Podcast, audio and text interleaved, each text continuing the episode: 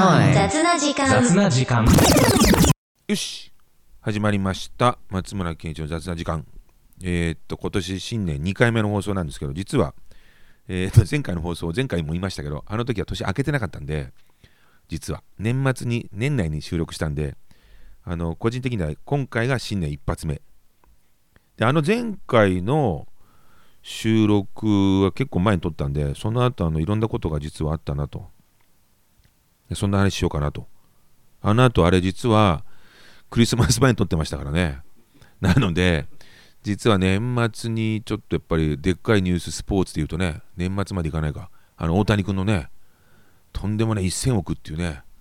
あのなんか全部のスポーツ含めても一番でっかい契約になったっていうね、とんでもないニュース。続けてね、なんだっけ、あの山本？あのオリックスの。同じドジャース行っちゃいましたけどね、ドジャース今や日本代表チームになっちゃったよね。本当ね。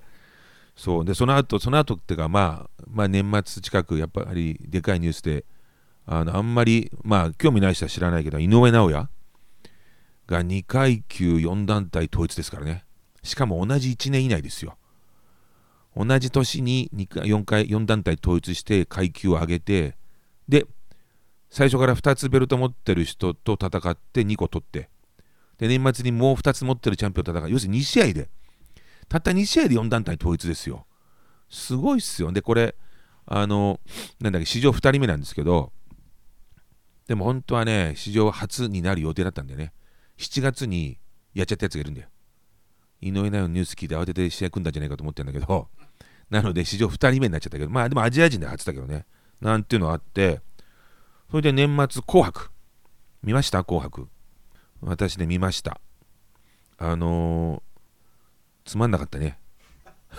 いや、なんか俺、いや、俺的には俺、韓国のなんか音楽番組見てんのかって思っちゃったぐらい、まあ、ジャニーズいないしね、今回ね。まあ、あの世代的にあの、えー食い入るように見てたのは伊藤蘭の時かな、蘭ちゃん。元キャンディーズの。キャンディーズのメドレーを歌ったところは食い入るように見てましたけど、ただ、あの、スタジオに、あの、ライブしてる場所に、あの、いわゆる親衛隊が、昔でいう親衛隊、今、今で言うと何、ファンクラブの人、サポーターの人たちが、あの当時のまんまいて、みんないい年越えたハゲだ、白髪だ、デブだ、ね、そういう人たちが、あの、キャンディーズのランちゃんに向かってコールしてるのはちょっと痛々しかったけどね、あれはね。で、まあ、あとは、あの、夜遊びのアイドル、あれは面白かったね。あのシーンだけは、ちょっとなかなかいろんなダンスパフォーマーっていうかね、アイドルが男女問わず出てきて、もう入れ替え、立ち替え出てきて、あれはなかなか、あの映像の時はなんかすごかったなと思ったけど、で、結局は中組が勝ちましたけど、あの、会場審査員がまずこう出るんですよ。何体なんで、白いくつ、赤いくつみたいな。で、白を上げた人は1人っていうね、あと残り全員赤っていうね、あれもなかなかね、罰悪かったじゃない？入れた人。いや、誰か知らないけど、まさかね、自分しか白入れてないってね、まあ赤圧勝しましたけどね。で、年明けて、まあ新年明けましておめでとうございますってなった日の夕方ですよね、あれね。地震いや、まさか元旦からね、そう元旦早々からね、そんなニュースが、てか地震が起こるなんてちょっと、まあさすがに前代未聞だよね。まあちょっとあれびっくりしましたけど、まあ、未だにこれアップされるのが12日。だ地震が起こって10日？もう経過してる10日以上経過してる状態になってますけどきっとまだね被災地はあの電気もない水もないって孤立状態とかねなってる人きっとまだたくさんいるんだろうと思う思うけどいやなんかマスコミとか行けるのになんでもっと早く助けに行けないんだろうとかと思っちゃう時もあるよね。マスコミとかがこう取材に行けてる状況ならなんで自衛隊の人たちが入っていけないんだろうとかねいう。ただまああれもなんかこう要請しないと自衛隊の人たちも来てくれないからっていうのも段取りとして手続き的なものがあるでしょうけどやっぱりこんだけこうしょっちゅう地震が起きてるしかも大大きな地震が起きてる国なんだけどやっぱり毎回ああいうことが起こるっていうかね。いやあの一度ね地震をやっぱりこう体験したところはその後街づくりとかね建物に関して強固な建物を建てようとしたりとかして、まあ、ちゃんとしたことを対策を立てるけどそういう経験がない町はねやっぱり古い家屋が建っててなんならその街並みがいいって保存してたりするわけでねそうするとやっぱり地震とか津波とか来たら一発だよね。火災とか起きたらもう一発だよねやっぱりね。日本はあの木造家屋だからしかも古い家屋で冬だったら乾燥してるから一気に燃えちゃうもんね。でなんか東日本大震災の時とかもそうだったけどなんでか地震が起きた後って雨降るよね。今回も雨でで雪でしょ。で東日本大震災の時も季節外れ雪降ったんだよね。雨降って雪降って。いや気の毒でしょうがないよね。本当にね。あの避難所に生活してる人たちね。僕あの時あの東日本大震災の時は1週間後に救援物資届けるボランティアで現地行ったんですよ。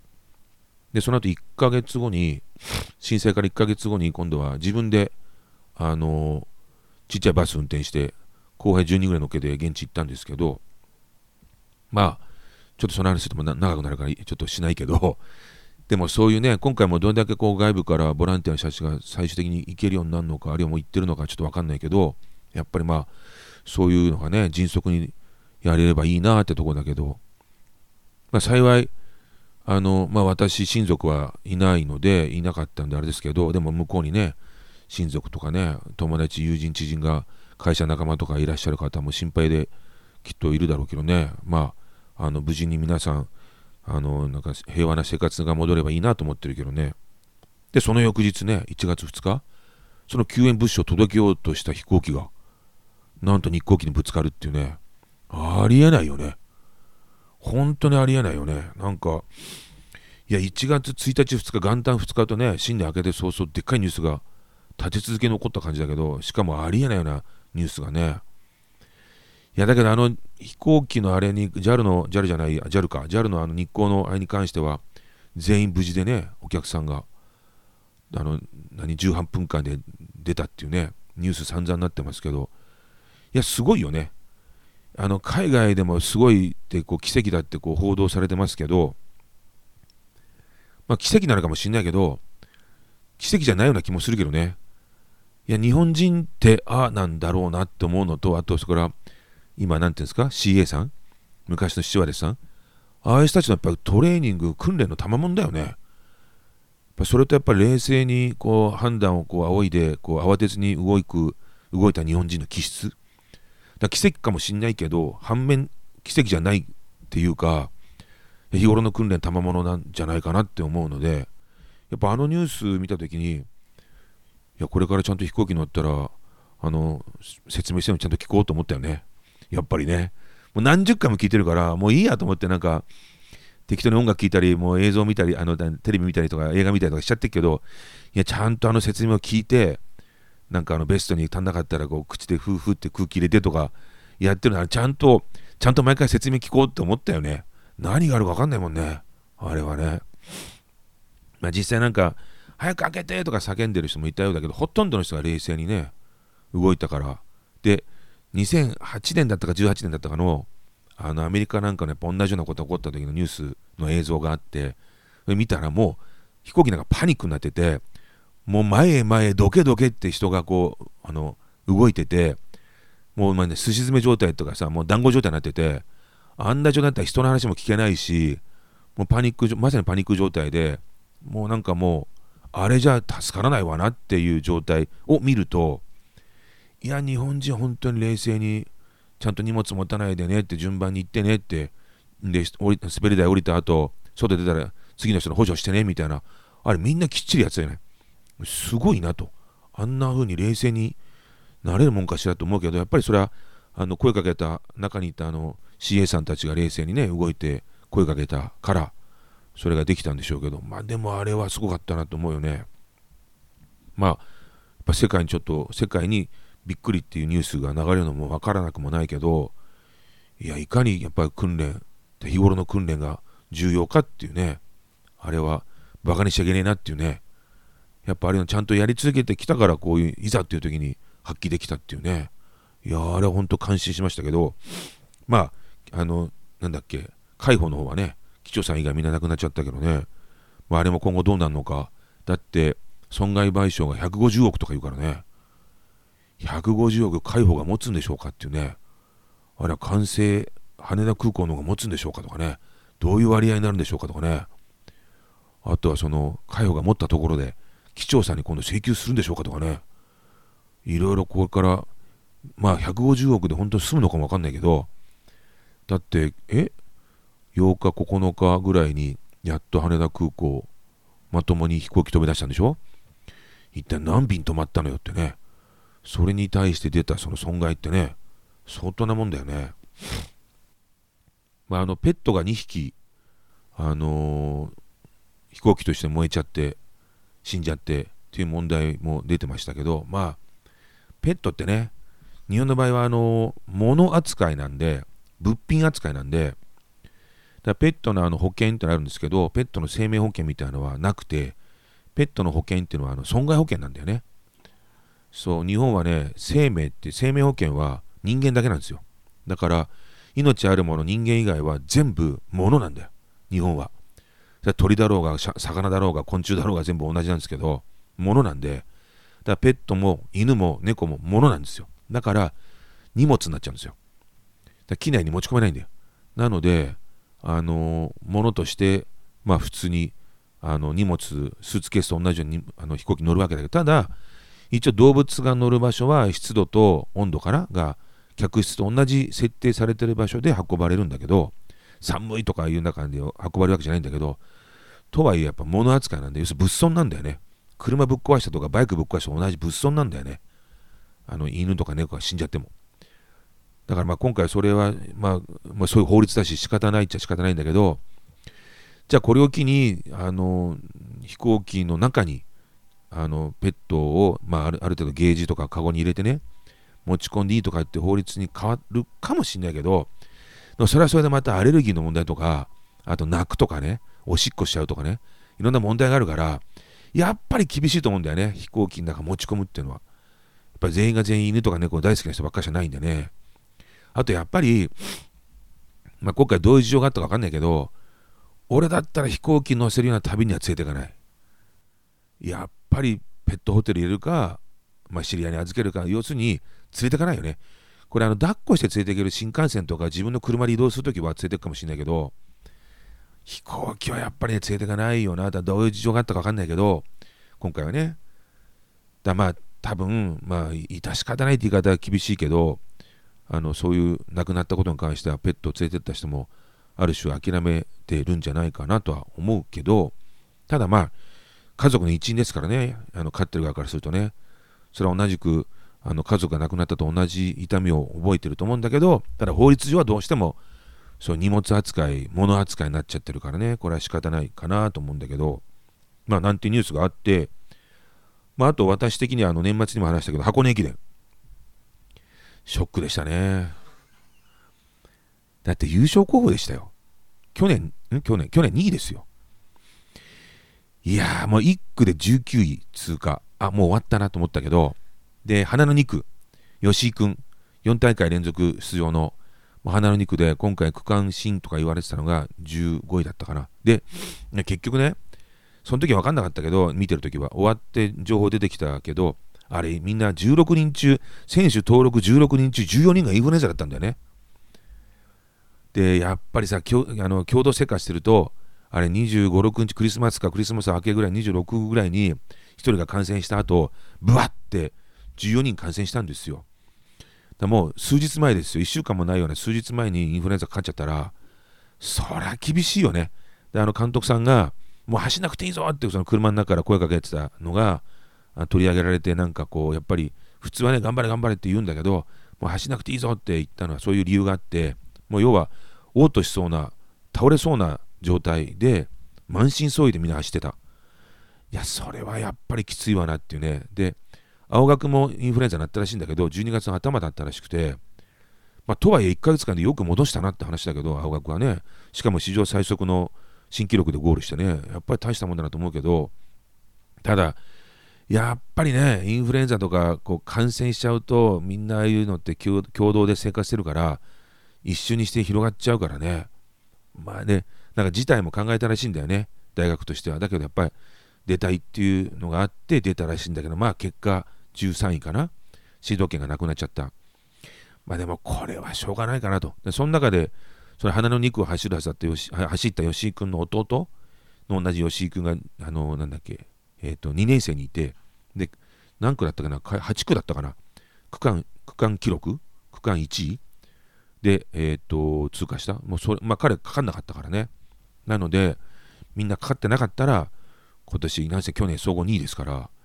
期待できたんだけど、まあ、残念ながら記念すべき100回大会は、インフルエンザにやられたよっていうね。まあ、ちょっとそこは残念だったけど、まあ、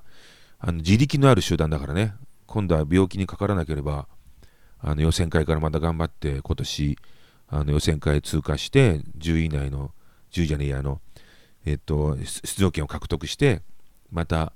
あの、来年の元旦の、元旦2日3日の箱根駅で出てほしいなと思うけどね。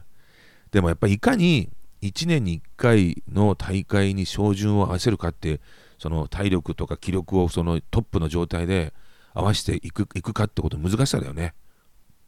いやー、箱根駅伝なんてみんなその前もってものすごいあの気を使ってたと思うんだよね。そこに一番の記録を出そうと。にもかかわらずこうやって病気になっちゃうとかさ、風邪にかかっちゃうって。やっぱりそのにそこに照準を合わせて体を整えていくってことは大変だよね。ましてさ、今年パリオリンピックあるじゃないですか。4年に1回ですよ。4年に1回のそこに自分の頂点を持ってくって、これはやっぱ大変だよね。ね、4年に1回しかないんだからね。箱根駅伝はま毎年あるとはいえ大学生4年間しかないから、あの最大で4回しか出れないけど、でも、一応まあ1年生から出れれば4回出れるからね、毎年1回ね。オリンピックは4年に1回しか来ないからね。ダメだったらまた4年後だからね。そこに頂点を自分の体をこう合わせていくっていうのは、やっぱり相当なもんだよね。そこでこう最大限にあの自分のパフォーマンスを出せるっていう人は、やっぱりもう、それだけでもアスリートだよね、プロだよね。いや今回本当箱根駅伝の子たち見てて、やっぱり1年に1回の大会に照準合わせるって大変なことだなと思って、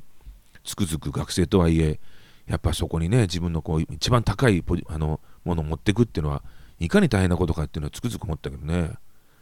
まあそんなんで、いや、ちょっとあの、がっかりな箱根駅伝でしたけど、まあ、次回に期待ということでね、まあ、インフルエンザでしゃあねえやとな。えっとね、まあ、こんな話で、こんな感じで、まあ、あとね、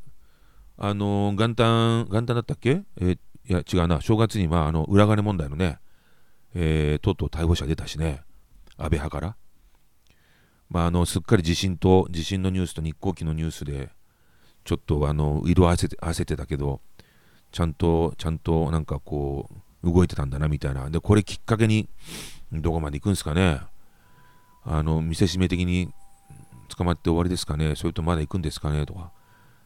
まあ、なんかでも、正月、確かにいろんな派手なニュース多かったなと思うんだけど、あの、田中角栄地が燃えちゃったりとかね、目黒、目黒のね、あ、目白だ、目白ね。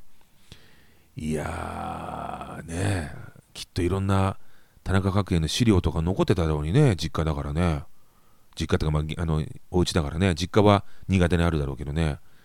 いや、なんか、なんでああなっちゃったんかなと思うけどね。あとなんだっけ、山田線の中で刃物振り回した、長髪のカツラかぶった女性とかね。あれ、カツラだったらしいね。なんかあの、貞子みたいな髪の毛してね。いきなりそんなんで亡くなっちゃう人とかね、まあ、傷つき、あのね、怪我しちゃうとかね、まあ、なんか正月いろんなニュースありましたけどね。で、これ12日ですよね。そう。だから、2日後、大相撲が始まりますからね。あの初場所がね。なんて言って話してるとちょっときりないから、今日これ今回この辺にしようかしら。で、一応新年一発目言っとこうかなと思って、えー、っと、クリケットの話全然してないからね。ということで、今年も新年一発目の雑なクリケット。ってことで、えー、っとね、雑なクリケット、今回はね、えっと、軽く、えっと、クリケットって、えっと、1回にピッチャー、ピッチャーのことクリケットでボーラーって言うんですけど、あの、ピッチャーが投げる投球数決まってまして、1回に6球しか投げれないんですよ。たったの6球。で、6球投げたらどうなるか、ピッチャー交代するんですよ。で、この6球のことを1セットで1オーバーと、オーバーと言います。で、このオーバーっていうのが、えっ、ー、と、まあ、6球1セットで投球単位なんですね。で、えっと、去年、2023年にインドで開催されたこのワールドカップ、これは50オーバーのゲームなんですね。50オーバーってことは、えオーバーを50回、1オーバーを50回繰り返す。ってことは、1オーバー6球なんで、それを50回繰り返すんで、300球。300球の最初から球数を制限したゲーム。投球数制限制のゲームなんですね。で今年、えー、またワールドカップあるんですけどそれはあの T20 っていう2020っていう20オーバーのゲームのワールドカップがあります。でこれも20オーバーなんで6球 ×20 なんで120球の投球数制限制。投球数制限した120球投げ終わったらあのおしまいっていうゲーム。300球投げ終わったらおしまいっていうゲーム。おしまいっていうのは、えっと、打順がどこまで回ってようと1回の表攻撃が攻守交代するというのが、えー、投球数制限制 over limited 制っていうんだけどいうののいうゲームの言い方するんですけどそのオーバーっていうのは1オーバー6球です。なので、えクリケットだと今何オーバー終わってるとか今何オーバー目とか言い方をするんですけどそれは、えっと、6球1セットのオーバーが何回終わったかっていう例えば、えー、今何オーバーは例えば20オーバーのゲームで T20 だったら今何オーバー目とか言うと10オーバー目ってことは、えっと、約半分がこれで終わると。あと残り半分とかそういう見方をするんですけどっていうんで、まあ、ちょっとクリケット用語覚えておいてください。あのオーバー。あ実際は英語なんで overs って S つきますけどあの1オーバー2オーバーって言い方するんだけど1オーバーは6球。ちなみに6球投げてピッチャー交代したらどうなっちゃうんですかっていうと、えっと、1番目のピッチャーが、1番目のボーラーが6球投げたら、えー、交代。で、今度2番目のボーラーがまた1オーバー投げる。また交代。で、次どうするのっていうと、3番目の新しいボーラーが投げてもいいし、さっき投げた1番目の人が投げてもいいんです。だまあ、最低、まあ、最低2人いれば交互に投げてもいいんです。要は1人の人が6球1オーバー以上ずっと投げちゃいけないよってルールになってて、1回1オーバー投げたら絶対ピッチャー交代するよってルールになってて、その代わり、えっと、なんだっけ、さっき投げた人がまたまた投げても構わないんだけど、同じ人が2回連続投げちゃいけないよっていうルールになってるんですね。っていうのがクリケットのルールでオーバー。で、これが、えっと、試合の表現にもなってて、50オーバー制とか20オーバー制とかっていう言い方もします。ということで、えー、ちょっと今回はその6球を1単位とした投球単位のオーバーっていうのを説明しましたと。えー、ということで、うんと、実は収録1回目なんですけどね、えー、放送2回目ですけど、今年もまた改めてよろしくお願いしますと。先週も言いましたけど、と いうことで、えー、っと、Apple Podcast と Spotify と Amazon Music で、えー、配信してますんで、よかったら、えー、高評価いただけたらと思います。ということで、松村健一の雑談時間、また次回よろしくお願いします。